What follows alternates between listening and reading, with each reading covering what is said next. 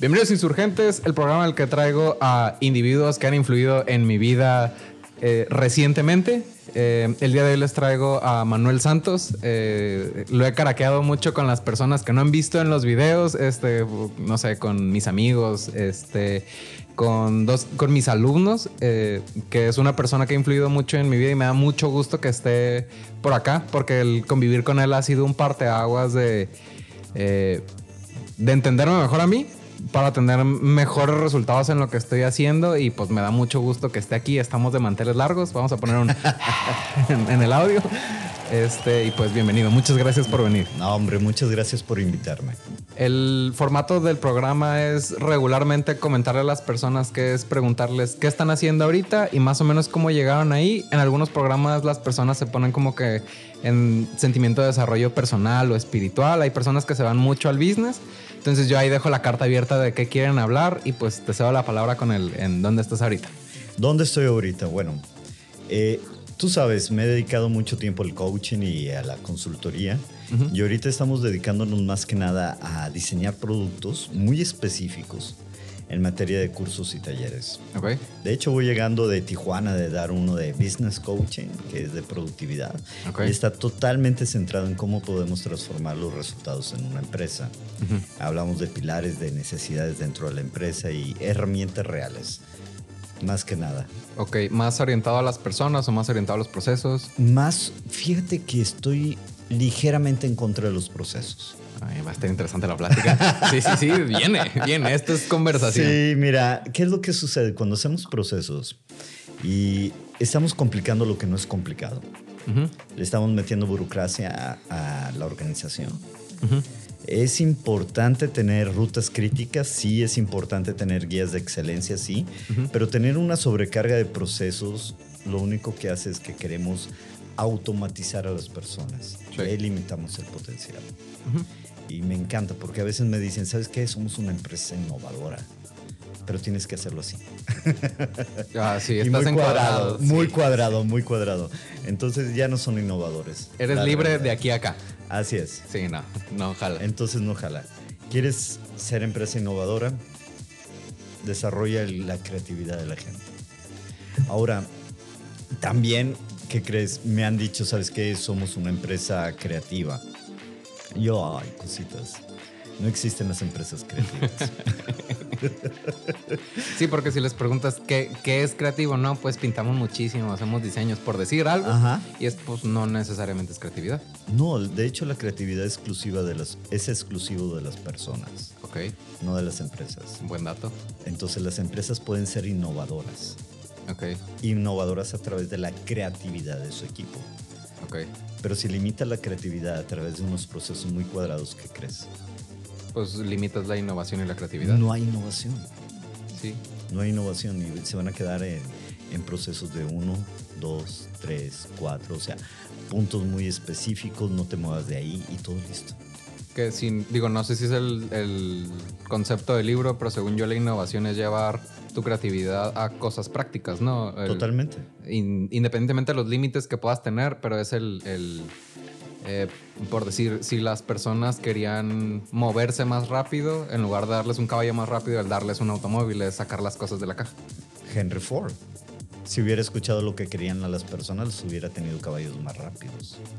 Totalmente. Ok, entonces me encanta, me encanta platicar contigo porque tenemos eh, las citas muy claras, las personas muy claras o los personajes muy claros, y es. Y, eres un reto intelectual en esos sentidos y eso es bueno. Gracias, gracias. Este, yo la neta no, no sé muchas de las citas de dónde vienen, pero como que se guardan ahí. Mira, quítate de problemas, lo dijo Albert Einstein. ha de poner los ojos de huevo cada vez que dicen, eh, según Albert Einstein, y él va a decir, güey, eso no lo dije. Este, pero bueno. No sé has visto el meme que dice, no creas todo lo que crees, no creas todo lo que ves en internet, Abraham Lincoln. Así es. E-, ese es como que el... ok, entonces estabas en Tijuana el, revisando temas de capacitación para personas para incentivar. Eh, estábamos hablando, imagina lo siguiente. Tienes tu empresa. Sí. Es más, tú tienes una empresa. Dale vida a tu empresa, haz la persona. Haz la persona. Imagínate tu empresa como persona, como un ser vivo. tiene necesidades. ¿Cómo vas a ir cubriendo esas necesidades para que tenga una mejor versión de sí misma? Y empezamos por las ventas. Hablamos mucho de ventas, muchas veces queremos solucionar todo con ventas. Por eso hay tanto curso masivo de humo en materia de ventas. Y todos tienen la, la, ¿cómo se llama? La fórmula perfecta para las ventas y para incrementar tus ventas. Y la realidad es que no. Que ahorita es también en redes sociales, ¿no? El crece un millón de seguidores con estos cinco pasos. Es, no, no es cierto, no es cierto. Y compré ese curso. No, no es cierto. Yo compré unas conferencias, pero la neta sí están buenas. Ahorita dos que tres comentarios que sí dije, wow, me, me dieron dos que tres cosas que van, que llevan muy lejos la chamba regular que te hace alguien que se dedica a lo que yo se dedica. Ajá. Este, hay gente que se siente y te dice, no, estos 40 minutos te voy a enseñar cómo monto yo mis anuncios, este, y estoy facturando, no sé, 30 millones de dólares al mes. Dices, ah, pues sí, lo va a ver. Así es, y la pregunta es, ¿en verdad lo estás facturando? Yo no, eh. No, no, no, la persona que lo dice, porque fíjate que estaba en el aeropuerto y eh, típico, estaba viendo el Instagram, subí una historia, ya sabes, la típica selfie tomándotelo con el celular. El video estoy en el aeropuerto con cara de araña fumigada, sigo como araña fumigada. Este, espero no dormirme antes de subirme al avión y pues ni siquiera pude dormir en el vuelo, pero a lo que voy, eh, estaba una persona anunciando un curso de cómo hacerte millonario con tus redes sociales. Y yo dije, ay, cositas bellas, ok. Y me fui a ver los comentarios y estaban criminales los comentarios. ¿Criminales de buenos o de malos? No, no, no, era un ataque increíble. La gente se da cuenta, al principio pueden caer y muchos cayeron en los primeros momentos de la pandemia. Por desesperación, por ansiedad, por angustia. Estábamos buscando soluciones. Es la verdad. Sí. ¿Qué voy a hacer? ¿Qué va a ser de mi vida? Y por todos lados hubo quienes monetizaron esa parte de gana 10 mil dólares al mes, casi sin hacer nada. Y es más, eh, no sé si has visto esos cursos, me, pesa porque me dedico a dar talleres y cursos eh, en materia de que gana a 10 mil dólares al mes, de 10 a 15 mil dólares con este curso. Y dentro de seis meses lo vas a escalar y te vas a quitar de problemas y vas a dejar de trabajar el resto de tu vida. Y tú dices, seis meses, ¿cuánto cuesta el curso? 500, bueno, 499,99 dólares. Y tú dices, ok, 500 dólares para ganar 15 mil dólares y no volver a trabajar en mi vida. Diablos, es es la cuchara de humo perfecta. Hablando de memes y de cucharas de humo, este, ah, me tocó ver uno que dice, este, oh, mi amiga quiere lanzar su libro de cómo hacerte millonario y le contesta a alguien, dile que lea su libro. O sea, es, es eso mismo que, que ese mismo conflicto que, que a ti te, te, toca entre, en tu ramo, a mí me toca en el mío porque cuántas personas no se dedican a, a mercadotecnia digital, a te manejo tus redes y te hago tantas publicaciones y seguro vas a vender. Y tú en lo tuyo y yo en lo mío, no es tan sencillo. Así es, así es. Ahora, yo me dedico al coaching, tú lo sabes. Sí. Este, y hay veces me da pena decirlo, me dedico al coaching. ¿Por qué? Ah, como Carlos ah. Muñoz van a decir. No, deja eso, bueno fuera, bueno fuera. Eh, te atacan por todos lados y tú dices, ok, tienes razón. Eh, y en una ocasión estaba desayunando con una persona de, de, una, de un una universidad, sí, dejémoslo, casi se me sale el nombre. Ok. Si se te, sale lo cuaqueamos, no pasa nada. no pasa nada. Entonces estábamos sentados desayunando, tomando un café y platicando. Y algo interesante de aquí es que me decía, yo no creo en esas jaladas del coaching. Ok. Y yo, tienes razón. Me dice, ¿qué? ¿Te dedicas al coaching? Así es. ¿Y tú no crees? No, yo sí. Pero tienes razón en no creerlo. Hay gente que toma un curso de dos fines de semana y, y quiere ya transformar una empresa, no tiene ni siquiera las bases, nunca ha trabajado, nunca ha tenido una empresa y quiere transformar una empresa. Claro. Hay uno que te dice, yo te voy a manejar coaching directivo, ¿para quiénes? Para gerentes y directores. ¿Alguna vez fuiste gerente? No, nunca. ¿O director? Fui, fui demostradora, es en serio, sin hacer menos un puesto, ¿eh? Sin hacer no, menos. Pero es como... Pero tú te quedas, ok, pero ¿cómo vas a dirigir a directores si nunca viviste la experiencia, si nunca conociste de eso? Es como yo decirle a un zapatero, eh, hazme el zapato de tal y cual manera sin nunca haber hecho un zapato. Pues sin, Así es. Tan sencillo como eso. No, no, no. Y es increíble porque yo le decía, tienes razón. Yo no creería. El coaching es una herramienta. Y siempre lo digo, es una herramienta, no es una ciencia, es una herramienta. Pero si no la sabes combinar y no la sabes utilizar, es como aquella persona que le das un martillo y para él todo el mundo es un clavo. Claro, y lo otro que creo yo que puede pasar es como comprarte un libro de nutrición y seguir zampándote unas donitas bimbo. Pues es, si no pones en práctica lo que, lo que te enseñaron a alguien, eh, partiendo sobre la premisa de que es alguien capacitado y que te está dando una herramienta válida, de nada sirve tener la guitarra allá atrás y nunca la estoy tocando, pues no, no va a sonar chido, pues. Totalmente, totalmente. Y pues bueno, eh, yo le dije, tienes razón, no, yo tampoco creería en el coaching. No lo creería. Pero depende mucho con qué coach fuiste. Ok. Ok. Sí, sí. Y me hace totalmente clic porque me ha tocado dar clases en, universidad. En, eh, ya me tocó verme en la Facultad de Estudios Internacionales y Políticas Públicas. Amén. Amén. Este, ahorita estoy en la de... por nosotros. sí, totalmente. Eh, cuando fui le dije, no le pudieron poner el nombre más largo. Y me tocó, ahorita estoy dando en la San Sebastián y... Eh, al menos lo que me gustó en, la otra universidad, para no decir el nombre tan largo, este, es que muchos de los maestros están, se dedican a, de cuenta, si son clases de administración de empresas, este, David Cisneros, que era el que era mi coordinador, buscaba personas que tuvieran, aunque sea poquita experiencia para transmitírselo a los morros. Pero, por ejemplo, este, y me van a vetar, pero este, en la FECA, por ejemplo, eh, yo estaba en mercadotecnia y ningún maestro era mercadólogo. ok. Entonces, partiendo de. Pero manejan muy bien sus redes, ¿verdad? Hoy creen que mercadotecnia es manejar redes. Eh, sí, claro. No, ojalá ahí de perdida hubiera sido eso. Este.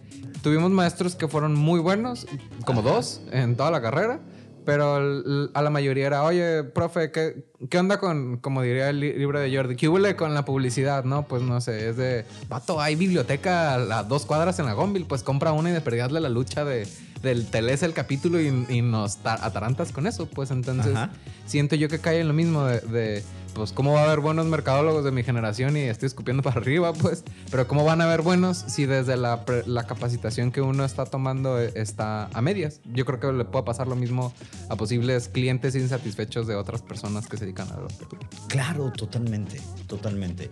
Ahora, tocaste un tema muy, muy delicado que son las universidades. Sí. Hoy en día preparamos profesionistas para escenarios que no existen. Sí.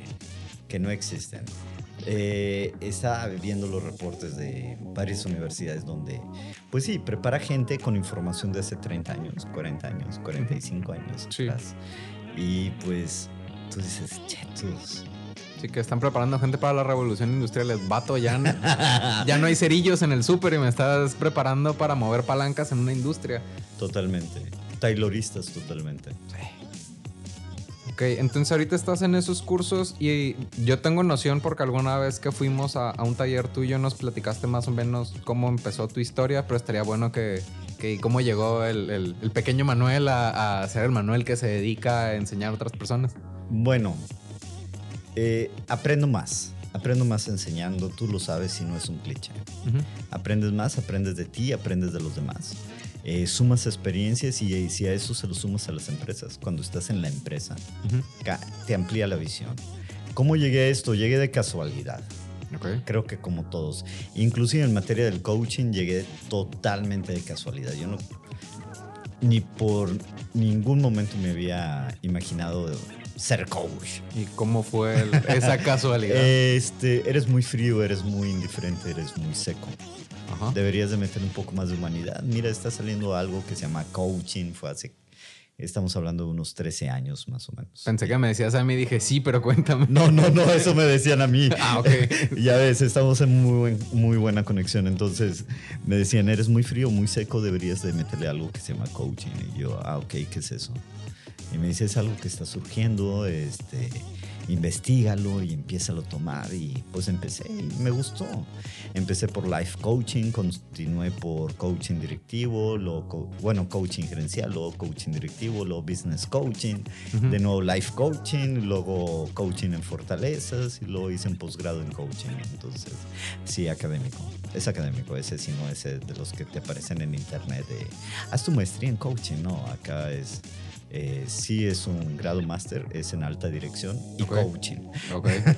No, y es, es bueno el dato porque, por ejemplo, en, en la semana pasada vino otro camarada y justo salió a plática que, que le digo, alguna vez tuve ese viaje cósmico en el que me pregunté si me quitas la música y el Excel y, y el ser de tal y cual manera, ¿qué me queda? Entonces, en mi caso, el- al, menos el, el voltear a ver esas fortalezas es, aunque me quites el Excel, tengo todo esto. Excelente. Entonces, este, eh, la conversación con él es que, digo, no lo dijo en palabras, pero le dije, no sé si tiene una validez psicológica, pero a mí me sirve y yo creo en eso y hasta ahorita me ha funcionado. Genial, genial. Ok. Entonces, caíste de rebote al, al coaching. Así es, y de rebote también con dar cursos en empresas y demás. Así como tú, también se me ocurrió dar clases en una universidad. Ok. Ok. Eh, me encantó, fue una experiencia que no repetiría, pero me gustó. Como dicen, está padrísimo, estoy fuera. Eh, muy bien, chicos, está increíble. Bueno, bye. sí, sí, sí. La verdad lo disfruté en su momento. En su momento me permitió eh, conocerme, conocerme también. No es fácil dar clases, aún de temas que tú crees que dominas o manejas muy bien, como en mi caso las finanzas. Ok. Eh, tengo primer posgrado fue en finanzas y empezar a dar clases de finanzas, a interpretar y hacer las finanzas son cosas totalmente diferentes. Entonces, ¿cómo encontrar una metodología para poderlo enseñar? ¿Cómo hacerlo, transmitir esa pasión? Transmitir, transmitir ese, ¿sabes qué? No son tan aburridas, güey. Son divertidas. Y luego, ¿cómo poco a poco lo vas viviendo y lo vas viendo con las demás personas? Fue algo muy bonito. Y ese fue el reto, ¿no? El ver cómo se transmite Totalmente. Y al- algún tip que tengas, eh, digo, para la gente que está escuchando, de, de cómo pu- pudiste transmitir el... Eh, hay una matriz, si la recuerdas, la del pensamiento complejo de Cinefin. No, no La lo recuerdo. platicamos, güey. La platicamos una vez, creo que fue hace tres años. sí, sí. igual si le me hablo a tu coleccionador para que veas que me acuerdo de tus talentos. Sí, sí. Ah, Ok. Eh, eh, tenemos una matriz que habla sobre el pensamiento complejo. Lo utilizan mucho en metodologías ágiles. Ok. Y tenemos el escenario simple, Ajá. Que las situaciones eh, simples tienen soluciones simples. El café está frío, caliéntalo. El café está amargo, échale azúcar. Ok. Como tú quieras, o sea, son situaciones simples. Tú, lo, tú das clases todavía, ahorita eh, en la Universidad de, De San Sebastián. San Sebastián. Ok. Entonces, en la Universidad de San Sebastián te de- ha de haber tocado y también en la otra escuela donde estabas, o en la otra universidad. Ujú. Veías al maestro que siempre traía una libreta. Esa libreta se escribe, que era el santo grial del profesor. Sí, o sea que se le están cayendo las hojas. Y, Totalmente, sí. lo tiene con cinta scotch sostenido y, y casi casi no lo toquen porque ahí tiene los apuntes de la clase, Ujú. Los apuntes del examen, Sí. las respuestas del examen y no entiendo, el güey tiene como 15 años dando la misma materia. Que está pelón, tiene el pantalón hasta acá, los lentes de fondo de botella y fajado siempre. Así, sí, enojado con la vida. Ajá. Enojado con la vida. Divorciado tres veces. ¿Qué podemos? es que tuve uno así, pero en fin. Ah, Ok, saludos a ese profesor, eh, buena onda. bueno, ese profesor trae su examen Ajá. en la libreta. Utiliza el mismo, mismo examen, lo tiene en el mismo archivo. Es más, cuando lo abre le dice si lo quiere actualizar el archivo porque Word ya cambió y dice no, Ok. sin actualizar. Este, para no perder el formato del examen ni nada. Y aún así sigue cargando esa libreta, la sigue utilizando, la sigue necesitando. Porque ahí tiene las respuestas. Eso es un escenario simple. Ok. ¿Ok? Es el escenario simple. Tenemos el escenario complicado. Es el siguiente cuadrante, es una matriz. En el escenario, escenario complicado, ahí tienes eh, problemas específicos donde te acercas a expertos en lo específico.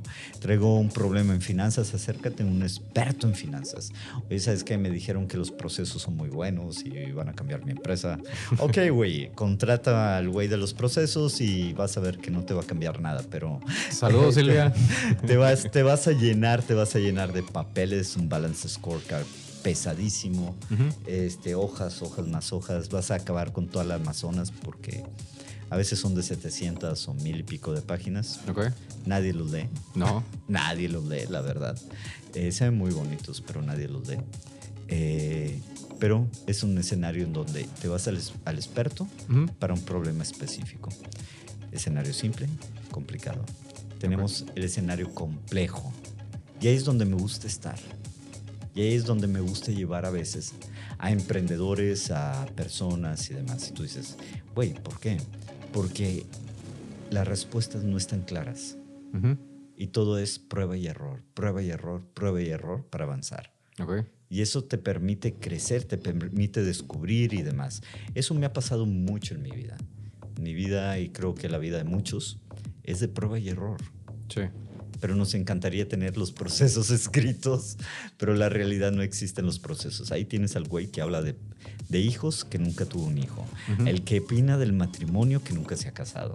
Este, esos están en los escenarios que se creen expertos en el escenario complicado. pero El que no te dice cómo dirigir tu empresa y nunca ha tenido una. Sí. Totalmente. Sígueme para más consejos. Sí, sí, sí, sí. Es que me han pasado el. Si estás deprimido, alégrate, sígueme para más consejos. No te deprimas. Sí, ah, gracias. te sientes cansado, descansa. Ajá, Tiene sed, toma agua. Ok. Exacto. Entonces, escenarios complejos que me imagino que tiene que ver con la incertidumbre que alguna vez platicamos. Totalmente, totalmente.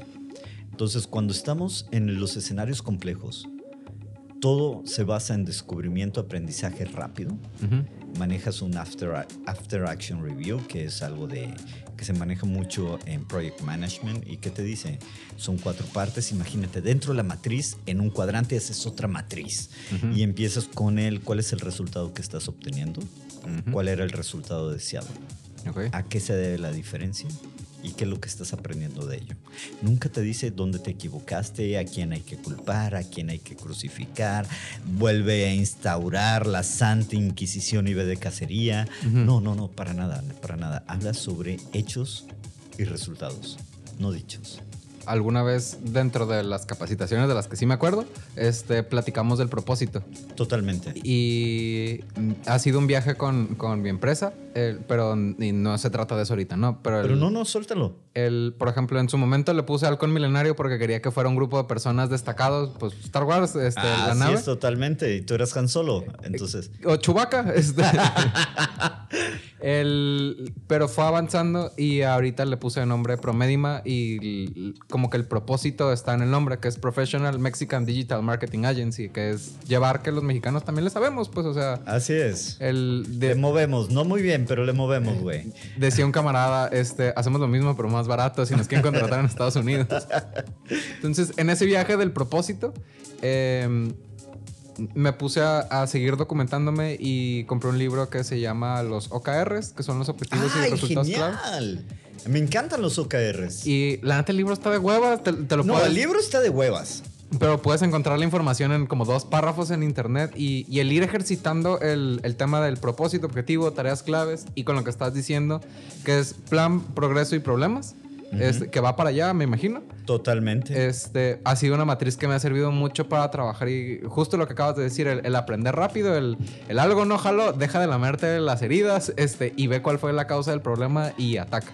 Totalmente. Entonces está bastante interesante porque el, el- digo, a lo mejor hay cosas que no me acuerdo, pero de lo que me acuerdo le seguí metiendo este, cinta y me ha servido para, a lo mejor no para implementar procesos, justo, digo, no, no te estoy siguiendo el rollo por, por, eh, por seguirte el rollo, sino porque me he dado cuenta que hay veces... La verdad es que sí me sigue el rollo, pero está bien.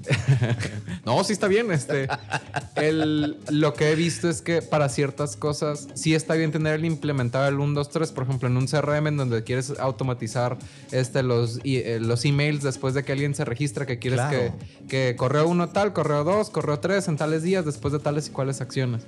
Pero en todo lo que es solución rápida de, oye, el cliente quiere que, que el sitio web, no se venda y tenga este, cursos en línea. Ok, va, es investigar y ver cómo, el poner, este es el objetivo, quiero un sitio web que haga estas dos cosas. Entonces las tareas es investigar, aterrizar la cotización y pues ver si compra o no compra. Palabras más, palabras menos, ¿no? Totalmente. Entonces, ya cuando el cliente te pide otra cosa, el objetivo es otro y las tareas son otras. Entonces se me hace que está padre el, el- el- todo ese- toda esa dinámica. Sí. Y volviendo a los OKRs, este, sí, el libro está de flojera, está aburrido, Sí. muy aburrido. Eh, se vende muy bien porque te lo venden como la solución que hizo crecer a Google. La respuesta, no eres Google. Sí, empezando por ahí. Sí. ok. Eh, volvemos. Queremos lo que le funcionó a una empresa, aplicarlos a la nuestra y que funcione tal cual. Y que nos convertamos en esa empresa. No va a pasar. No va a pasar. No, por supuesto. Son las fórmulas que yo le digo fórmula Nescafé. Ujú. Si te acuerdas, creo que una vez lo platicamos. Sí, eh, me acuerdo que platicamos del café frío Ajá. en Grecia. Sí. Bueno, pero antes de eso, eh, la Es- fórmula Nescafé, ¿qué es? Dos Diga- cucharadas de café, agua. Agua caliente y listo. Dos, una cucharada de café, una taza de agua caliente, dos de azúcar y listo, tienes el café perfecto. Pero ¿qué pasa si te gusta el cappuccino? ¿Qué pasa si te gusta el caramel macchiato? ¿Qué pasa si no te gusta el café, güey? ¿Qué opinas? Y ah, te estoy interrumpiendo un poco, pero va sobre la misma línea. ¿Qué opinas de, de que ahorita, independientemente de que dicen el cliché de que no, es que esta generación quieren todo rápido? Yo siento que más que de generación es de el momento en la vida en la que estamos, ¿no? Si quieres ver una película, ahí está Netflix. Si quieres comida a domicilio, está Uber. ¿Qué, qué, como diría un, un amigo, qué opinión te merece el tema de que las nuevas generaciones quieren todo rápido y no es tienen que no es la nueva generación, es el estilo de vida que estamos llevando. Ajá. Eh, no puedes hacerlo generacional nada más. Tenemos eh, todo, todo, todo, todo se lo echan a los millennials. Y a los centennials, pero sí. No, pero ah, disculpa, pero hace unos dos, tres años toda la culpa era de los millennials. Ajá. Y volteábamos generación X, yo soy generación X, y sonríamos con cara del güey de los memes, ¿no? Ajá, Este, sí, sí. Y tú dices, ok, está bien, pero no es culpa de los millennials, no es culpa de los centennials. Es las condiciones de factores que están viviendo. Y es la verdad, El contexto en el que están. así es. Estamos en, en un, en un momento en el cual todo es rápido. Ujú. Son relaciones rápidas, güey. Sí. Le das para la derecha, ya ligaste, o te ligaron. Le das para la izquierda, ya valiste, güey. Ujú. Me han platicado. Sí, cuentan. Por ahí dicen, vi un tu- tutorial en YouTube. Sí, un, pero- ca- un camarada cuando estaba soltero me dijo. Sí, sí. Ok, este, ¿quieren, quieren relaciones rápidas, relaciones sin compromiso. Y esto es interesante, no hay compromiso y rechazamos la responsabilidad. Sí. Culpamos a todos. No es responsabilidad mía. Este, empezamos a- en, un, en un círculo de drama, en un estado de drama espantoso. ¿Por qué? Por también volvemos a las mismas redes. Estamos demasiados conectados sin estar conectados en verdad. Y Sí. Suena, suena tonto, suena a un pleonasmo. Pero imagina, entras a redes, todo el mundo opina. Todo el mundo opina. Basta con que entres a TikTok. La verdad, acabo de abrir mi TikTok. No, está bien. Lo acabo de abrir. Me, me insistieron hace dos, tres años y yo, no, no, no. Y vaya que me divierto bastante. Y come todos los datos del celular. Pásame para etiquetarte en el clip. ok, claro que sí. Arroba soy Manuel punto Santos. Usualmente es arroba soy Manuel Santos, pero en TikTok ya, la, ya está la cuenta ocupada. Ok, el 01, el 026, ¿no? Ya, de, ya sí, me ganaron. Ya me ganaron, güey. Este, pero bueno, volvemos. Eh, tengo hambre, pido algo rápido en Uber. Y se te olvida la experiencia de cocinar, que es algo increíble. Sí. Es algo increíble y genera eh, dopamina, si no me equivoco. Cocinar para ti. ¿A poco? O cocinar. Claro, genera placer. A mí me gusta, ¿no? Pero no. A mí me encanta cocinar. Me encanta cocinar. Eh, esta panza no es de chévere, es de comida. Eso mismo digo yo aquí. Entonces, a lo que voy es, se nos olvida esa parte, se nos olvida esa parte de, de querer cocinar, de querer preparar algo para ti o para otra persona. Ujú. Y mejor lo pedimos por Uber Eats o por Didi Foods o por el que tú quieras. Eh, ¿Sabes qué? Eh, se nos olvida la forma de cómo salir e interactuar. Sí. Y mejor buscamos ligar por una red social. Sí, y por- rápido, rápido. Es hola, ¿cómo estás? Me gusta, te gusto, bla. Y ahí va la foto del nude. ¿Ok? Entonces tú dices, ¿qué ¿Qué le dices, muerde, que ese perro culazo. Está buenísima, güey. Sí, Este, yo- aquí el barrio sobra. sí, este, entonces, ¿cómo te diré? Tú dices, ¿qué onda con esto, güey? ¿Qué onda, este? Y así como a ti es a 100 o 1000 personas más. Y así como tú con esa persona es con ella o con él y con 100 personas más. Ujú. Y esto nos baja como persona. perdemos ese placer por preparar un alimento para alguien o para ti. Y lo solucionamos rápido con una comida rápida o con una comida pedida por una plataforma. Este, perdemos ese descubrimiento, el descubrir, conocer a la persona, ese, no sé, ver, sonreír, estar en un lugar, conocerse, interactuar y disfrutar el proceso. Queremos el resultado. Y perdemos esa parte del disfrutar el, el proceso, el desarrollo y el llegar. Es, hola, me gustas, ¿qué onda? Tu casa, mi casa, el carro, donde. ¿Sí me explico? Sí, y que quizá perdemos como que el sentido de, de a qué venimos a este mundo si no estás si no estás sufriendo, viviendo el proceso, porque, o sea, no le digo sufrimiento como de algo de dolor, sino si no estás viviendo el proceso de conocer a alguien o, o, regarla haciendo de, comer. De hecho, justo, eh, digo, no lo tengo, está, está, por allá, pero compré un libro que se llama... Eh, segundo. Se llama pensamientos reconfortantes acerca de la muerte que no tienen nada que ver con Dios. Ajá. Este, nos fuimos bien densos de, de repente. Sí. Pero creo yo que mucho va por ahí el tema de, del proceso, de, de que parte de, de, lo que le da sabor a, a, las cosas, hasta de valorar las relaciones que tienes. El, eh, quitando, como, dejando como que de un lado la pareja, porque como que es el cliché, pero por ejemplo, el tema del mejor amigo regularmente se vuelve el mejor amigo porque tuviste experiencias con él, buenas y malas. Totalmente. Y es lo que le da valor. O sea, no, al, al final cuando estás con un amigo, no, no estás buscando algo a cambio. Estás, este, eh, de lo que, lo que vives con ellos como que más alegres, siento yo que es acordarte de las cosas buenas y malas que viviste y reírse de ellas. Entonces trae muchas ideas por ahí. Ese libro está bastante bueno. Ahorita le tomo foto para buscarlo. Sí, bueno. Ok, me encanta. Y pues volvemos. Estamos buscando soluciones rápidas soluciones light a problemas muy complejos. este, opinamos todos sin tener conocimiento contexto. Hacemos juicios muy rápidos. Criticamos, satanizamos, vanagloriamos. Este, le damos sentido a cosas que no tienen sentido. Somos intolerantes en una época que supuestamente hay más tolerancia. Cacheteamos al, presentador por un comentario, independientemente de que uno esté de acuerdo o no. O sea, totalmente. y esto no me pareció, la verdad, a mí no me pareció la, la acción de Will Smith. Sí, a mí tampoco. La verdad, eh, mis respetos a Chris Rock. Mis respetos. Eso sí se llama dominio de carácter. Porque entendió el, el show tiene que seguir. Exacto, no reaccionó visceralmente. Y mucho menos ahora se le crees al güey después de recibir el Oscar y decir, hablar de paz, de amor. Dices, no manches, güey, estás trasladando una frustración. Sí. Un enojo. Y es un, un, ¿cómo se llama? Un script que ya tenías prescrito después de una cachetada. Pues es mejor improvisa, güey, te queda mejor. Así es. O vete. Sí. Y, y, algo que comentan mucho ahí es... Eh, ¿Qué hubiera pasado si hubiera sido otra persona que no fuera Will Smith?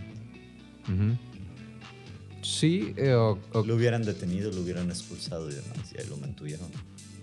¿Por qué? Por taquilla. Buscamos el rating, buscamos el morbo, buscamos el qué onda, qué pasa. Eh, de hecho, te lo comentaba, estoy en TikTok, eh, sí, estoy en Instagram, en Face. Estoy ruco, estoy en Face. Este, no, pasa nada. Y, tengo hi-fi, eh, para los que no saben, googlelo. Ajá, sí. que le puedas poner tu canción y demás. Ah, claro, no, eso era lo máximo. Pero a lo que voy es, hay demasiada intolerancia en una época en que se supone que hay tolerancia. Eh, hay aceptación para los diferentes tipos de géneros, pero si eres este, hetero, no. Sí, hombre blanco, hombre blanco cisgénero hetero. Uh, ¿qué tienes? Está pésimo. Eh, siendo una persona de una minoría, puede hablar de cualquier etnia, pero siendo otra persona de otra minoría, y, no sé, digamos, este, y es más, aquí en México, white, white Mexican. Los white Mexicans. White Mexicans, exacto, los white Mexicans, no, no me acordaba cómo lo decían. Este, si eres blanco ya valiste, güey, porque no puedes hablar de otra... Y tú dices, pero ¿por qué, güey? O sea, ¿qué onda con esto? Que traen una idea de que el pobre es pobre porque quiere la verdad, este, y me encanta porque lo empecé a ver en TikTok y dije, encierra muchas verdades dentro de la sátira que estás diciendo. Muchas verdades. Estamos en una sociedad hoy en día donde, no sé, queremos el resultado inmediato y rápido. Y ahora en lugar de infomerciales son en palabras y en clichés. Sí, al final uno se empieza a volver un personaje con lo que uno está transmitiendo en redes. Ajá. Y lo que a mí me toca ver con, como que en, los canales que yo sigo, es que es como muy marcada la personalidad de alguien y a qué se meten las redes a comentar. O sea, es, es muy notorio cuando nada más están tirándole caca a alguien o cuando eh, de verdad son fans y de, ah, qué chido, o sea, es como que, como que está bien polarizado y es, es efecto natural del de, Internet porque así está diseñado, o sea, al final Facebook te va, no sé si Facebook, estoy seguro que Twitter sí, pero están diseñados para mostrarte algo con lo que vas a tener choque. Entonces, para que opines y digas, ah, esa es una mamada. Y es, pues, ¿por qué no cambian el algoritmo para cosas chidas? Yo sé que el, no me acuerdo a quién se lo escuché, ya sé, a Andrew Huberman, que es un neurocientífico que tiene su laboratorio en Harvard. Este, no lo he visto mucho, pero lo que he visto está bastante interesante. Parte de lo que platica es que cuando uno está enojado, también libera, no me acuerdo si dopamina o serotonina. Entonces, si el coraje es lo suficientemente grande, lo que empiezas a buscar es ese mismo como hit de adrenalina. Ajá, para mantenerlo, ¿no? Entonces, de, muchos de los algoritmos de redes están diseñados para, para incentivar esos como hits de, químicos en el cerebro para que sigas enganchado y te sigas peleando con la gente y pues sigan viendo personas. Claro, y volvimos a, al coliseo. Sí, nada más que está en la red. Así es, totalmente. La neta está bastante interesante esto. Te, entendí que estabas, que hiciste doctorado en finanzas. No, es, hice una maestría en finanzas. Estoy ahorita haciendo un doctorado en negocios. Órale. Lo de la maestría en finanzas no, no sabía, entonces eres... Sí, tengo maestría en finanzas, tengo Master in Business Administration. Ok. Y tengo una maestría en alta dirección y coaching. Ok, ¿y estudiaste de carrera? International Business. O sea, negocios internacionales. ¿No estudiaste aquí en México? Ok, nice. y no quiero decir porque después me van a empezar a meter en ese estereotipo de que... Me acuerdo, no sé si te tocó ver ese meme de que suma tantos puntos y que no sé qué. Sí. Y, lo estamos haciendo en la casa y me dijeron, ya valiste. Y yo, ups. A mí acá rato... de deportar como... Y yo, oh, ok, está bien. A mí acá rato me pasa que hago un comentario y digo, voy a sonar muy white sican. Chingue su madre, soy white sican. Sí, lo, lo abrazas. Sí, yo también lo soy. Tienes que aceptarlo. Ok, y no porque esté morenito no lo soy. Sí, el, por ejemplo, el. ¿Viste Game of Thrones? Sí. Lo que le dice Tyrion a, este Jon Snow en los primeros capítulos de si eres tal y cual cosa, abrázalo y hazlo una herramienta a tu favor. O sea, totalmente, totalmente. Fíjate que estaba empezando a subir videos cortos en redes. Y pues, güey, los hago yo.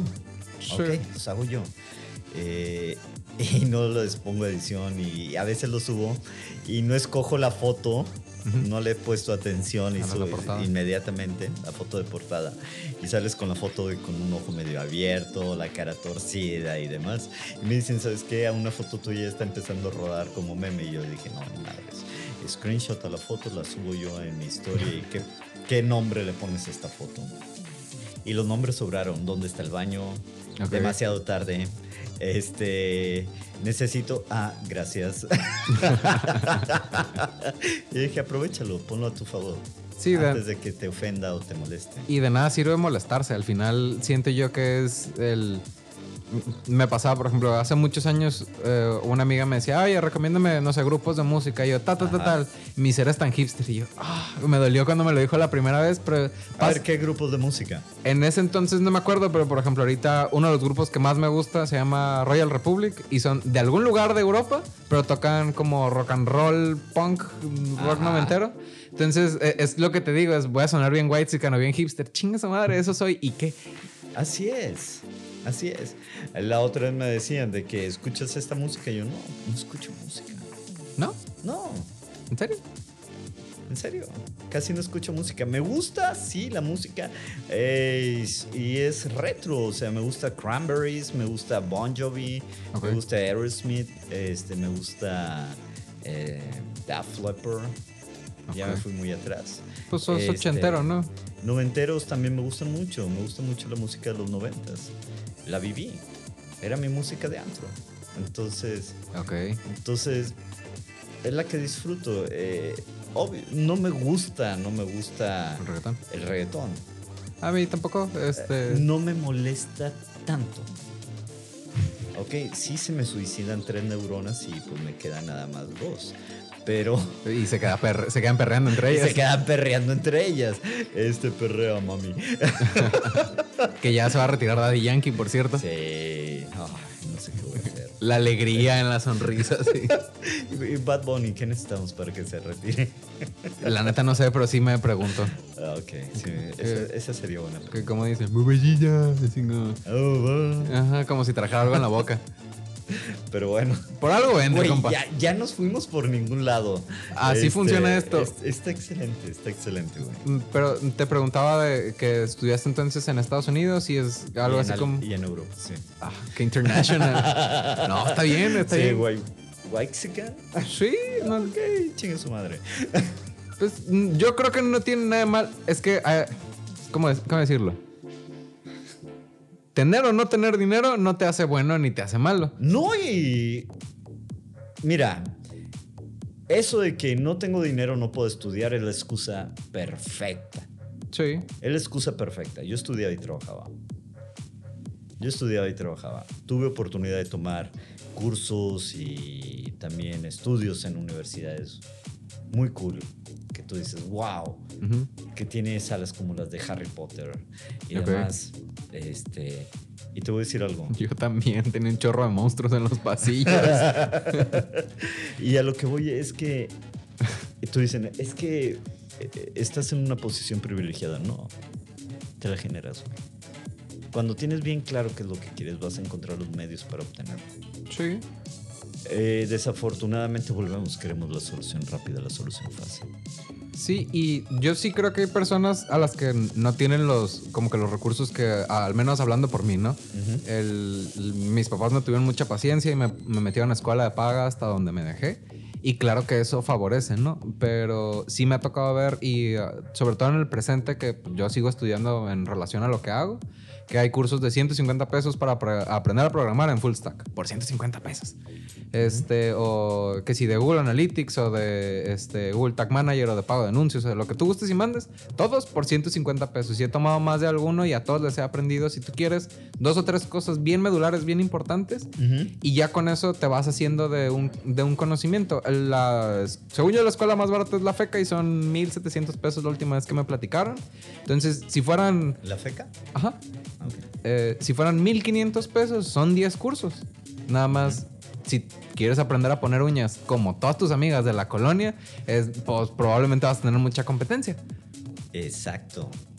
Pero volvemos, nos limitamos la visión, no las topamos. Sí. Y no tenemos claro lo que queremos. Fíjate que la otra estaba viendo un comentario que hicieron muy, muy fuerte y me gustó. Eh, decía, ¿cuántas veces nosotros como personas renunciamos a nuestros principios? Renunciamos a nuestra esencia por un pequeño momento de comodidad. O por lana. O sea, aunque no sea incómodo. Es... Pon la lana dentro de la comodidad. Ok. ¿ok? Por un momento de comodidad. ¿Cuántas personas buscan no un matrimonio, sino vivir con alguien Ujú. solamente por la casa? Ok. Y quitarse la bronca de tener una casa, o de pagar un departamento, o de pagar un cuarto. Este, O que les den el iPhone y saldo, pues, o sea, así es. hablando de... Totalmente, totalmente. Entonces la persona ya no busca un hogar, busca una casa. Ujú. ¿Ok? Y cree que está haciendo un hogar, pero está en una casa. Y si tú le preguntas, ¿te gusta tu hogar? Te va a decir, me encanta mi casa. Estoy en una colonia privilegiada, qué sé yo. O cree que está en una colonia privilegiada. Pero esto volvemos es que estamos en cierta forma prostituyéndonos de una forma muy agilizada, muy fuerte. Como el intercambiar favores por tener una casa, por decirlo de alguna manera. Así es. Sí. O sea, hay veces que tú dices, oye, es que quiero viajar, pero no me gusta con la que viajo o con el que viajo. Pero tengo que aguantarlo porque voy a viajar. Ah, sí, uno lo escucha en todas partes. en- Totalmente. Yo lo he escuchado en salones de belleza a cada rato. Ay, mi marido está tan gordo y tan feo. Y dices, pues, cámbialo, pon la dieta. O sea, tienes de a dos. Así es. Pero volvemos, estamos en una situación donde queremos soluciones rápidas. Queremos, este, vivimos en una cultura y todo surge de la cultura light. Nosotros creamos la cultura light como generación X. Eh, ¿Qué de una prueba de baby boomers. Ajá. Este, una cultura light es bebidas light, refrescos light, comida light, endulzantes light, ropa light, zapatos light. Ujú. Ok, de esos de no pesan, se siente que estás como en el aire cuando surgieron Como los Nike Air. Nike Air, o cuando empezaron a salir las cápsulas de aire en los zapatos. Ah, sí. Este, Que me gustan mucho, pero es Claro. una parte. Claro, pero eh, de ahí empieza a surgir Y nos lleva hoy en día en que traemos una cultura en- acelerada, en que quiere una satisfacción y una, y una recompensa inmediata por no hacer nada, Sí, sí. solo por existir. O por comprar la solución que te va a decir cómo hacer dinero. Totalmente. Y ya cuando, ah, es que todos los coaches son unos inútiles, es. Una, ¿ya los probaste todos? No. ¿Y ya hiciste toda la tarea que te dejaron? Tampoco. Tampoco. Porque es, es lo natural. A mí me pasa, no, no con todos mis clientes, pero es. eh, me pasa con algunos de que, oye, necesito que veas tal documento, que me des retroalimentación sobre esta información, porque yo no me puedo volver especialista de tu tienda de micrófonos por ponerle nombre y apellido, ¿no? Así es. Entonces, es, es- este es un trabajo en conjunto. Te va a pasar lo mismo en, en- en lo tuyo. De si no haces tu tarea, no, pues no te puedo dar- abrir el, el cofre de los secretos para que seas feliz y exitoso. Te- le tienes que jalar. O sea, el, el secreto, digo, entre otras cosas, levántate temprano y saca la chamba, pues. ¿no? Totalmente. Y, y- volvemos al punto de partida. Estamos en ciclos nada más. Improductivos totalmente. Como dicen, buen- buenos tiempos hacen hombres malos, malos tiempos hacen, perdón, malos hombres hacen malos tiempos y los, ¿cómo eran? Los hombres fuertes. Lo voy a buscar y lo voy a poner. Ah, ok. Pero imagínate, eh, ahora tenemos una cultura de superhéroes increíbles. Sí, con de Marvel. Con Y. Marvel y DC. Es más, ¿quién es tu superhéroe favorito? Y es una pregunta bastante complicada. ¿Qué, es, cómo- ¿Qué tipo de mujer te gusta? Es muy fácil, pero ¿cuál es tu superhéroe? ¿Está complicada? Sí. Sí, es que, ¿Qué te es, gusta tomar? Es muy sencillo. ¿Cuál es tu superhéroe? Eh, déjame lo pienso. es que hay tantos. eh, es el efecto de las. ¿Cómo se llama? De los botes de, de mermelada en el súper. Hay tantos que dices, puta, ¿cuál escojo? Menos es más. Sí. ¿Qué, mer- qué mermelada te gusta? ¿Un chabacano o de zarzamora? Zarzamora. ¿Cuál es tu superhéroe? Si fuera de Marvel, de las películas Iron Man Iron Man. Compartimos la misma idea. o Spider-Man después de Iron Man. Ay, no, de veras. ¿Por qué no? Ah, se me hace que se buscó demasiado forzado el canal empático. Sí. Casi, casi le dices ternuritas. Sí, sabes, si no fuera Spider-Man, que no, no le estoy quitando la jugada, el Doctor Strange, mm, mm, Me gusta Doctor Strange. pero es un Iron Man que hace magia, pues. Así es. Me gusta Iron Man por lo mismo. ¿Y de DC? Mm, el más corto y el más conocido sería Batman, Batman. pero lo que me gusta de ambos es el tema de, en inglés es resourcefulness, que tienen muchos como recursos, no necesariamente que son muy billetudos, sino que saben sacar el problema adelante.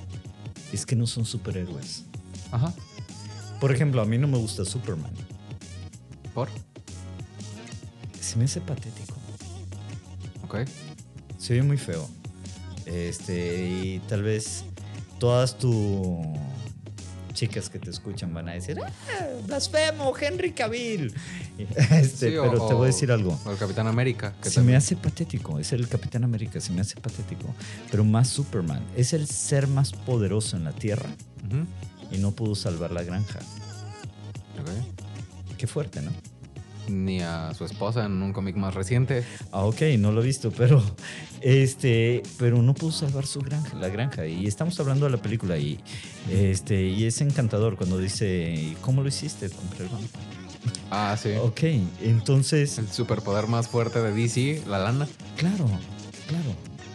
Entonces, ahí te lleva la idea de que eh, esto salió un tema y estábamos platicando y yo le decía a mi mujer, ¿sabes algo? Yo no quiero ser un superhéroe. Yo quiero ser tu villano. Ok. Me gusta ese diálogo. ¿Por qué? Porque un superhéroe te eh, sacrifica a una persona por salvar al mundo. Y un villano podría destruir el mundo por esa persona. Ah. Ah, pero es cierto, no. es cierto, es cierto. No, sí, pues al final, el, por decir, en la 2 del, de Christian Bale, en donde sale el Guasón y el Dos Caras, el- la frase icónica es o, o mueres siendo un héroe o vives lo suficiente para convertirte en el villano. Totalmente. Sí. Uno crece y se da cuenta que... El superhéroe es, es complaciente y condescendiente con la gente. Sí, Busca la complacencia y condescendencia. sí. Hablando de, Eh. de superhéroes y de, de como que toda esa ruta, por ejemplo, hay una serie en Amazon que es de un... que viene en una novela gráfica que parte de los superhéroes. Boys. Sí. Entonces, el, la premisa de que son personas que están tomando venganza por lo que les hicieron los super eh, en vida Sí. es, es un tema bastante interesante en el sentido de que eh, tocan el tema de que nadie es intocable si le buscas la manera. Totalmente. Entonces, volvemos a lo de hoy en día, ¿qué es lo que estamos buscando como soluciones? Queremos ser los héroes de todos. Y al final buscamos la complacencia. Los influencers buscan la complacencia. Sí. Se alimentan de, eh, ya no me viste, ya no me ves. ¿Qué pasó? ¿Se me explicó? Sí, pues al final tienen, tienen que hacer circo, maroma y teatro para que las personas los volteen a ver. Totalmente. Sí, sí. A, a mí, por ejemplo, en- escucho mucho contenido en internet, pues porque ya viste que trabajo solo. Este, y parte de, de, de la- los que, independientemente de gustos, que yo respeto es a los de la cotorriza. No, no tanto por lo que dicen per se, sino porque traen el estandarte de, vamos a decir cosas que, que van a sacudir el barco. Y, Ajá. Y, o sea, el no vengo a complacerte, que al final acaba una complacencia a otro grupo de personas que están Totalmente. pero para todo de audiencias y están chocando un poco con esa eh, con esa premisa de ay es que nos están cancelando por hablar de no sé fantasmas con síndrome de Down Es, vamos a mantener el chiste y lo vamos a blindar para que las personas no tengan una manera de quejarse de Ahí tienes a Chumel. sí que sale en la mañanera porque el presidente habla de él Así es. Y desapareció de HBO. sí Y ni siquiera están sus videos en HBO, en la, en la videoteca de HBO. no, pues porque fue un dedazo no un comentario. Totalmente, y por el chocoflan. Ok. sí La verdad, es el hijo del presidente, sí, güey. sí Pero. Y, y me encanta, fíjate que, que- que una, una vez en un grupo de WhatsApp, este. Estábamos hablando del chocoflan y había una persona que pues defiende a, a capa y espada y demás a este señor y a su descendencia y demás. Y dice, es que sos- eres un odioso, son unos malos porque, este, y son unos racistas. Porque le dicen chocoflan porque es morenito y que no sé qué. Y nosotros, es por el cabello, güey. La racista fuiste tú. sí solita te mataste sí Y eso es una realidad en la sociedad. Ok, volvemos a las redes. Estamos tan conectados en ellas que, que, que se vuelve una extensión nuestra. se puede perder la personalidad de uno en redes. Por- porque es el, ¿Existe? la personalidad. Pregunta, ¿en redes? O sea, creo yo que el- existe un avatar de lo que es uno, pero creo yo que, se que te puedes convertir en la persona que estás sacando en redes si, de- si dejas de lado pues, lo que nadie ve a cuadro, pues. Entonces estamos adoptando Ajá. una idea irreal Sí, de un personaje inexistente que uno mismo se está creando. que uno mismo se está creando. Entonces somos improvisados en el camino. Sí, no sé qué tan improvisados. Porque mucha gente también está siguiendo el, el, ah, esto es lo que está pegando, este baile, esta tendencia, este comentario. My name is Tiki. La neta no lo he visto. He, Tienes vis- que verlo, güey. he visto que, o sea, que hacen, que lo suben de caption, pero no, no sé qué es. Ok. Este. Y son momentos rápidos. Son famas rápidas. Sí. Ok. Y memoria corta. Nos estamos volviendo Dory. De Finding Nemo. Porque las cosas están avanzando más rápido. O sea, sí, cuando. el- Pues sí, o sea, te iba a decir cuando las cosas son más de tendencia, más de moda, pero es cierto que, por ejemplo, una ve, noti- uno ve noticias como sin meternos tanto en broncas como lo que se descubrió el caso de Ayotzinapa. Y fue un flachazo en las noticias y ya nadie volvió a mencionar nada, siendo que es algo que se supone que tienen tantos años investigando para saber. O sea, no... no Esperamos que la memoria sea ¿Breve? constante, breve Sí, y desaparezca. sí. Eh, Estamos eh, absortos en, en lo que está en internet. Ja, y esto lo vamos a subir a internet. Así es. Ok. Entonces, volviendo un poquito a. Ahorita estás en coaching. Este, Totalmente. Eh, estoy trabajando en business coaching, estamos haciendo programas, estamos dando unos cursos.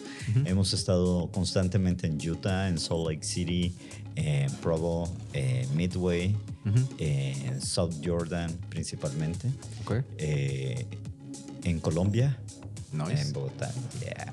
Eh, padrísimo, padrísimo. Nos tocó una lluvia increíble.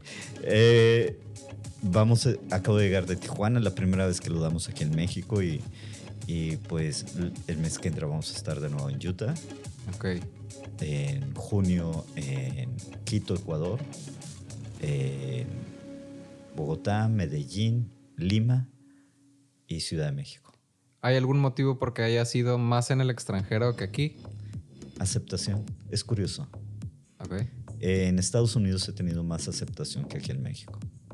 Ok. Es, o sea, está menos satanizado el tema del coaching. No, están más abiertos. Ok. Están más abiertos.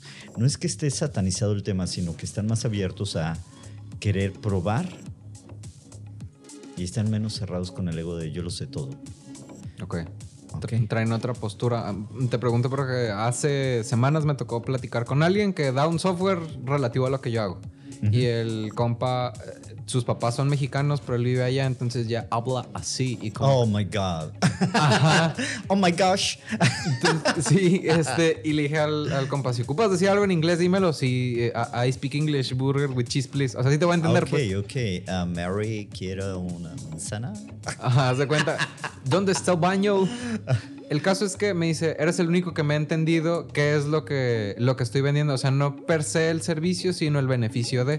Le digo, Así es. pues es que eso me dedico, le digo. Pero mi postura es. eh, a mí, siempre que les digo X precio, me regatean aún viendo el beneficio de lo que van a tener. Totalmente.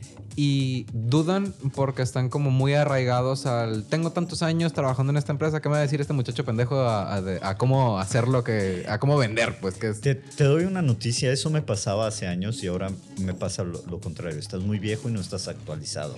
Y yo, puta, güey, espérate. Escoge un lado, así como. Sí, o sea, No estoy tan viejo. sí, güey, ¿qué tienes? ya te viste las entradas, les dices. Tengo cabello, idiota. Quédate con tu empresa. No, y me llama la atención porque seguramente hay ese, como ese paralelo de, resistencia al, al cambio y a las cosas, el- no necesariamente nuevas, porque pues seguramente ya tienes mucho tiempo capacitándote y hay cosas que no necesariamente se han actualizado tantísimo, pero a lo que no conocen. De hecho, este producto lo sacamos el año pasado. ¿Ok? El año pasado se, lo escribí. Es muy personal, muy, muy personalizado. Uso un lenguaje muy personal. Ujú. Este, dejé de lado tanto tecnicismo, lo hice más. Más para el barrio. Así es, totalmente. ¿Ok? Eh, y aparte de ello, es muy práctico. Está centrado en la ejecución. Ok. Más que en el pensamiento estratégico, está más centrado en la ejecución. Y es como llevar la transformación de la ejecución en las empresas. Ujú. Eh, Digamos, en el caso de ventas, como te mencionaba, no hablamos de cursos de ventas, ni te voy a decir cómo vender, güey. Este, ahí tienes todos los gurús de ventas que hay en internet. Ujú. Basta con que le pongas ventas y salen que el rey, la reina de ventas, el rey de WhatsApp, el rey de la reina de redes, bla, bla, bla. Ujú. No, no, para nada. Aquí estamos hablando de quién debería ser tu cliente, cómo debería de ser tu cliente, Ok. qué matriz podrías utilizar o qué este, formato podrías utilizar para identificar claramente tu cliente. Que es el buyer persona en, en- para algunas empresas o en algunos modelos o el segmento de mercado, pero... No es segmento de mercado, porque ahí hablamos de mercadotecnia Ajá. y hablamos de la parte de, eh, demográfica, Ajá. sociodemográfica de la mercadotecnia.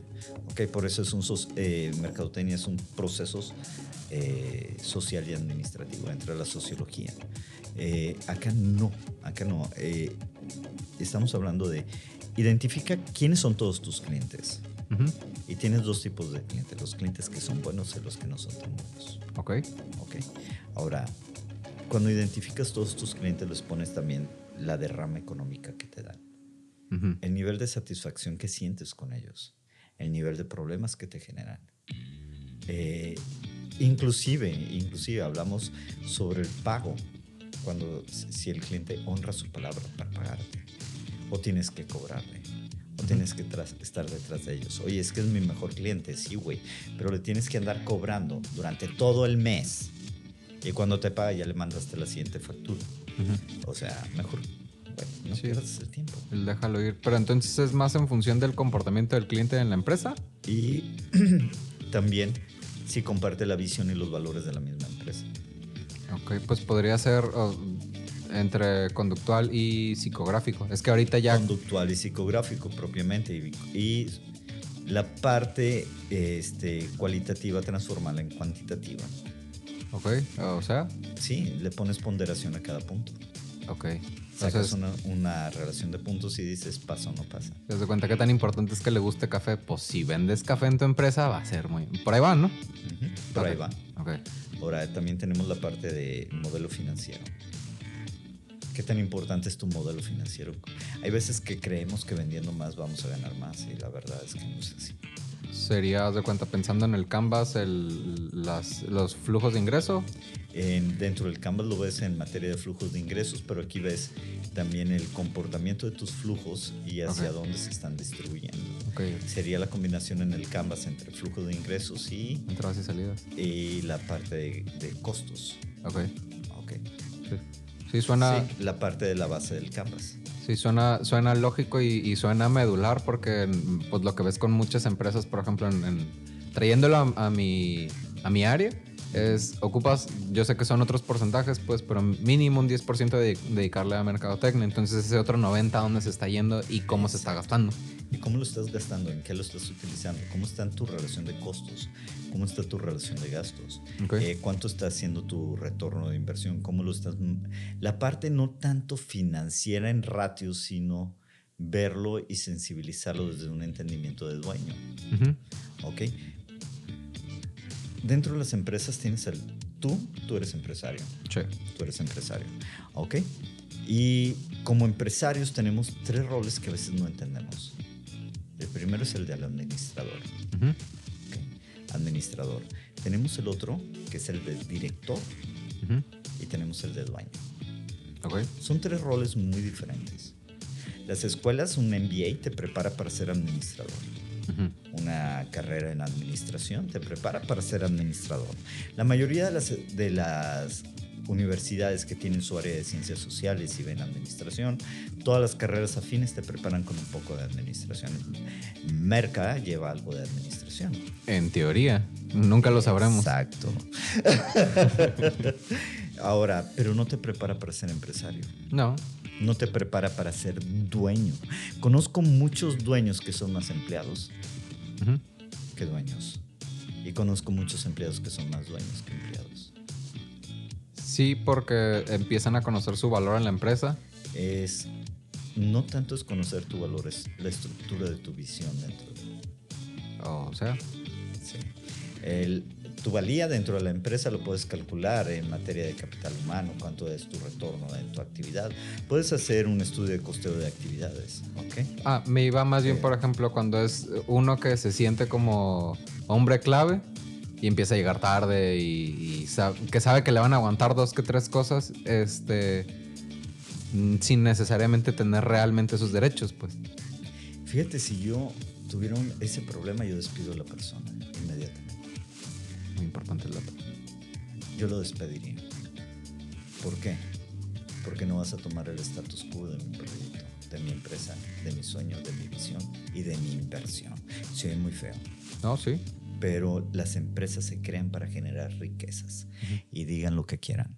Sí. Se crean para generar riquezas. Sí. Si no es una institución de asistencia privada o es otra cosa, pues no es una empresa. Es. Inclusive hasta el DIF y las instituciones de asistencia privada. Jalan lana. Jalan lana. Sí. ¿ok? No funcionan con el aire. no funcionan con buenas intenciones, No. no funcionan con buenos pensamientos, ni vibrando en alto y en positivo. ¿Ok? Perdón por si fui un poco sarcástico. No, no, hay Pero toda empresa cre- se crea para generar riqueza y transformar valor. Sí. Eso es importante. Pero no puedes transformar valor si no estás generando riqueza. Es como aquel güey que dice, voy a bajar de peso, voy a transformar mi cuerpo, voy a hacer ejercicio, pero como como cerdo. Ujú. ¿Ok? No llevo una dieta, eh, como todo lo que se me atraviese. De mí no vas Y a estar es- hablando. no, estoy hablando de mí. Entonces, ¿qué es lo que sucede? De nada va a servir todo el ejercicio que hagas. ¿Ok? Es uno con otro. Pero, digamos, la pura dieta sin ejercicio se nota.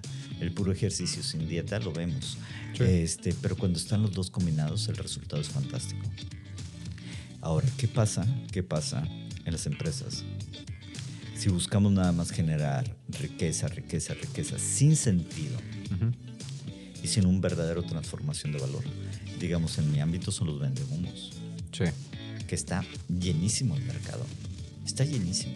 Hay gente que me ha dicho, mira Manuel, yo a ti no te compro porque no tienes muchos seguidores. Síganme Sí.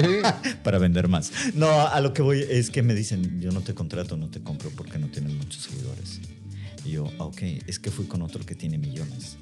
¿Y qué tal te funcionó? "Ah, pero tiene millones. Sí, es Y tú te el quedas, ok. que te están midiendo con una vara equivocada, pues es el... Totalmente es el indicador equivocado. En lugar de decir, oye, ¿y a cuántas empresas has ayudado y cuáles han sido los resultados? Es el, el ah, tiene un chorro de seguidores. Totalmente. Sí, Y claro. los seguidores se compran. Sí.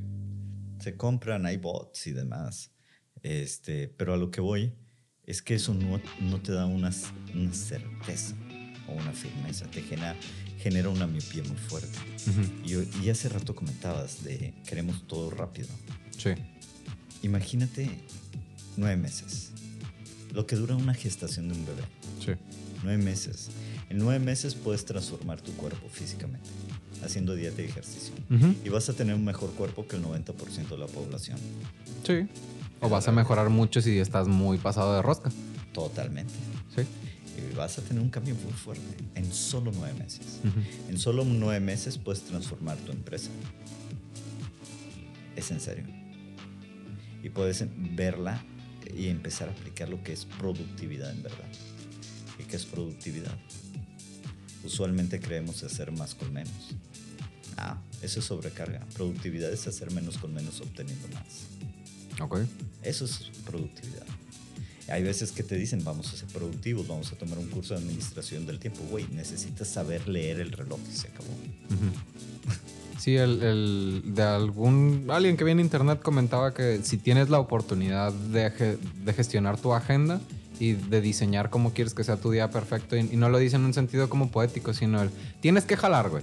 Tú vas a saber cuántas horas tienes que dedicarle al día a eso, con el resto de las horas que vas a hacer. El- yo siento que es bien importante el, el decir, ok, si, si te va a tocar trabajar algunos meses del año de 7 de la mañana a 8 de la noche, van a ser algunos meses del año, pero no, no hay cuerpo que aguante eso. El resto del año en donde sea como que más estándar y se haya estabilizado lo que estás haciendo, son, ¿qué? ¿8 horas? Pues Más o menos. las que uno tiene que trabajar. Entonces es, ok, dedícale esas ocho horas o si tienes la, eh, ¿cómo se dice? El, el beneficio de, a mí me pasa, de puedes trabajar cuatro horas o dos horas en el día en algunos días de la semana, bueno, Y distribuye. eres altamente productivo. Exactamente. O sea, el trabajar mucho no significa que seas productivo. No. El trabajar mucho significa que trabajas mucho y se acabó. Exacto. Nada más. El trabajar inteligentemente para ser productivo es diferente. Sí, y el tener bien claro el, aunque no le estemos pegando al propósito per se, el objetivo de lo que estás haciendo. Si estás en una empresa y el propósito es hacer lana, el bueno, ¿cómo vamos a hacer más lana este, dedicándole menos tiempo? Totalmente. Ok. ¿Ha habido algún proyecto que te haya llamado, o que en el que tú hayas participado, hayas coachado a alguien que dices, ah, este estuvo bien chido y este me gustó más? La verdad hay muchos, la verdad hay muchos. Por ejemplo, un caso en California que me encantó cómo transformamos una oficina de servicios paralegales. Ok. Fue algo impresionante, el crecimiento fue de un 300%. Órale. Ok. También el caso de transformación de una persona que llegó al grado, este fue en Florida, donde vivía en la calle, prácticamente vivía en su vehículo. Es muy común en Estados Unidos cuando una persona de plano ya no tiene la forma de salir adelante y vivir en un coche. Okay. Entonces estaba viviendo en un coche y ahorita está planeando unas vacaciones por alrededor de seis meses. Seis meses de vacaciones en crucero con un costo de 120 mil dólares. Órale. Ok, entonces sí ha habido casos en, el, eh, en resultados en empresas en materia de no tanto el incremento de ventas, pero sí el incremento de utilidades, que eso es lo que nos importa. Y que acaba como en mejorar la calidad de vida de las personas. Totalmente, y en tiempos. Y en tiempos. Y eh, a veces por eso vuelvo, creemos que vendiendo más vamos a ganar más. Me ha tocado casos que me dicen, Manuel, este año vendí cerca de 7 millones de dólares, pero no me quedó nada. Y hay gente que me dice, vendí un millón y medio de dólares y me quedaron poco más de 700 mil en la cuenta. No, pues está chingoncísimo. Entonces, tú dime, ¿quién es más rico? ¿Quién es más productivo? Okay. ¿Quién está generando mayor riqueza? El otro nada más está viendo el dinero pasar, pasar, pasar, pasar y el otro no. Está produciendo. En verdad está produciendo. Entonces, sí hay casos muy específicos donde pequeños, pequeños ajustes nos dan grandes resultados. No es de grandes transformaciones, son pequeños ajustes. Y volvemos. Si lo pensamos en escenarios de pensamiento complejo, es escenarios complejos. Prueba y error. Okay. Me encanta, eh, no traigo el nombre de la persona, pero el que creó Spotify. Este, cuando ves el, el video de ellos, de cómo se maneja su ingeniería y la cultura de trabajo en Spotify, te lo dicen. Somos los número uno en equivocarnos. Okay. Somos la empresa que comete más errores estadísticamente hablando a nivel mundial. Pero somos la que nuestros clientes y usuarios ni siquiera se dan cuenta cuando nos equivocamos. Porque lo hacen tras bambalinas. Lo hacemos tan rápido y corregimos tan rápido que ni siquiera lo notan. Órale. Pero ¿qué es lo que hacemos nosotros? como cultura. Nosotros como cultura, es la diferencia, creo que son suecos. Este, es la diferencia con nosotros, ¿en qué sentido? En el sentido de que alguien se equivoca, quieres señalarlo, quieres este, flagelarlo, quieres eh, marcarlo, quieres crucificarlo, quieres bajarlo para volverlo a flagelar, para volverlo a señalar y así sucesivamente en lugar de buscar una solución, en lugar de ponernos en acción. Somos actualmente una cultura muy de señalamientos y juicios rápidos con poca información. Y no sé qué tanto tiene que ver como con el lado no tan chido de ser mexicano en el sentido de con la carrilla, de si uno se equivoca, uno la caga para acabar pronto. Es el, ah, eres un pendejo, porque tal y cual cosa. Y es, vato, estoy intentando, ¿tú qué estás haciendo? Pues aparte de pistear en la banqueta. Nada. El, parte de, eso que platicas, eh, no me acuerdo que, quién más lo platicé en, en entrevista, es eh, leí, eh, he leído un poquito de los estoicos, pero poquitito. Y parte de lo que me ha llamado la atención es traer una postura de, que lo que se pone en el camino es parte del camino. O sea, en lugar de ver los errores y los obstáculos como algo que, que, está en medio y que te está evitando, está evitando que tú sigas tu camino, es verlo como parte de, se me hace que es una postura más rápida de, en lugar de ver los errores como, como algo malo, es bueno, estoy encontrando el camino por donde, por donde sí es la cosa. Este, y justo el fin pasado, el, el viernes, fui con mi papá por unos tacos. Y lo que platicaba con él era, me quiero subir a la próxima ola más rápido. Le digo, abrí esto hace, no me acuerdo si en diciembre o qué, tengo, es uno por semana, este va a ser, no me acuerdo si el 15. Este, wow. Bien, felicidades. Yo llevo tres videos y me siento emocionado. Gracias. lo que he querido es no cortar el, proceso de trabajo. Si es uno por semana, no hay pedo. Pero uno por semana. Se tiene que hacer. Exactamente. Y ha sido video tras video. Este. Antes grabábamos desde cuenta, la cámara estaba acá y, se veía el, el pintarrón y se veía el foco y le ponía una hoja. Y luego cambié, el, cambié todo esto y, esto estaba acá y le seguía poniendo la hoja y no me seguía convenciendo. Ahorita ya no se ve el pintarrón y se ve todas las madres que está atrás, pero a lo que voy es, en todos los videos eh, voy intentando mejorarle algo. El audio, el ponerle música de fondo, el cambiar la locación, la lámpara, bla, bla, bla, bla. Y poco a poco se ha habido el, mejoramiento incremental de, de, ok, se ve padre, independientemente de si el invitado, este, no sé, tiene tema o no tiene tema, es, porque ha pasado que hay gente que, que el, eh, hey, ¿qué onda? ¿Qué estás haciendo? Y no, pues hago fulanita cosa. Y como llegaste aquí, no, pues nací, crecí. Llegué en mi carro. Ah, de cuenta. Sí, y ha sido, ha sido chiste recurrente con dos, tres personas y ay, son bien creativos. Este. Son mis compas, no se agüiten. Sí, ellos, qué bueno. Y a lo que voy es, mucho de esto que dices de, las, de los mejoramientos incrementales ha ido en consecuencia de... Tú utilizaste otro término, pero en el momento en el que lo platicamos, en, cuando me capacitaste a mí, fue, la pregunta medular fue, eh, ¿qué tan preparado estás para la incertidumbre? Y fue de, ah, cabrón, sí es cierto, o sea, el porque he sido tan enfocado de tengo que sacar la chamba que no, que no te pones a preguntarte el cuántos meses puedo aguantar sin sueldo, si tengo clientes, si no tengo clientes, qué va a pasar. Y se me hace que es bien medular el, el ejercitar ese músculo de la incertidumbre para decir, la puedo cagar 100 veces en el mes y no hay pedo porque tengo la certeza de que aunque no cumpla con los objetivos en el primer mes, no hay bronca, pero los puedo cumplir el segundo o el tercero y todavía estoy dentro del rango de cosas que puedo cumplir. Fregón. Está padre. Fregón.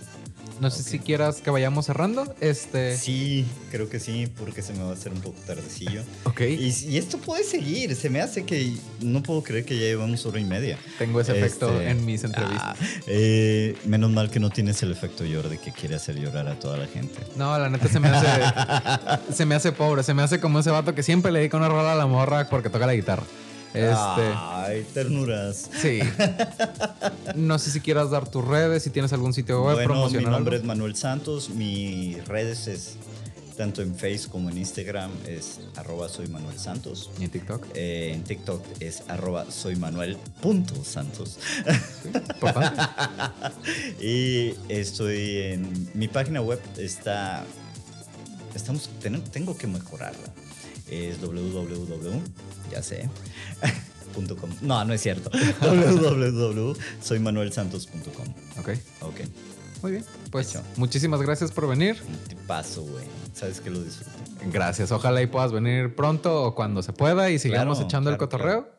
Pues yo soy José Yuriar, esto fue Insurgentes. En mis redes me van a encontrar en Facebook como Insurgentes Canal, hablando de tener un desmadre. Instagram, josé.insurgente. Y el sitio web es insurgentes.xyz. Eh, viene tienda en línea, estoy ahí metiéndole coco a ver qué vendemos. Por si quieres meter relojes, camisas, playeras. Totalmente. De hecho, fíjate que eh, eh, en un curso que estamos dando que se llama Mastering Business Skills, este hablo sobre la analogía del tiempo y lo que, lo que nos apresura del tiempo, lo acelerado que vivimos y demás, algo que comentamos ahorita. Pero hoy lo tocamos desde un punto de vista como dueño de empresa, como emprendedor o como empresario. este, y ya no bajo imágenes, ya no porque pagaba las imágenes y bajaba o bajaba vectores. Ahora se me ocurrió sacar esa parte frustrada artística mía y me pongo a dibujar. Ok. Cosa que tiene el toque personal. Entonces intenté dibujar un conejo. Ok. Y todo el mundo se le quedó viendo al conejo y me dice, está encabronado el conejo, ¿verdad? Y yo, no, no para nada. Le robaron la zanahoria. Pero eh, era la analogía del conejo de Alicia, ¿no? Entonces de que nunca tiene tiempo, nunca tiene tiempo. Y es una realidad que a veces creemos que vivimos, pero no las creamos. Entonces dije, lo voy a mandar a hacer en camiseta. Y le digo a un amigo y me dice, ¿estás tratando de copiar mal? ¿Estás mal copiando a Psycho Bonnie? Y yo, ah, ya valió esto. Pero puede ser otro conejo. No, no, no, dije, me vale, voy a hacer mi conejo. Y es ese. Eh, me dice, ¿por qué? Porque está cool. ¿Lo tienes en, el sitio web en algún lugar donde lo podamos ver? No, pero lo voy a subir. Lo voy a subir. Sí, súbelo y... y mandé a hacerme camisetas, pero es de uso muy personal. Entonces hice unos monitos, eh, nada totalmente artísticos. Es el típico de círculos y palitos, pero eran para hablando sobre el por qué se canibalizan las empresas y el, qué es lo que lleva a la canibalización en las empresas. Okay. Entonces, el conejo está al frente, los caníbales están atrás. Entonces, la idea es muévete hacia adelante, ve hacia adelante, sigue avanzando sin el factor de tiempo, si deja atrás a los caníbales. Sin voltearlos a ver. Así es. Está padre la idea. Está cool. A ver cuándo la podemos ver. Totalmente. Pues muchísimas gracias por venir. Esto fue Insurgentes. Gracias, gracias a ti. Este, y hasta luego.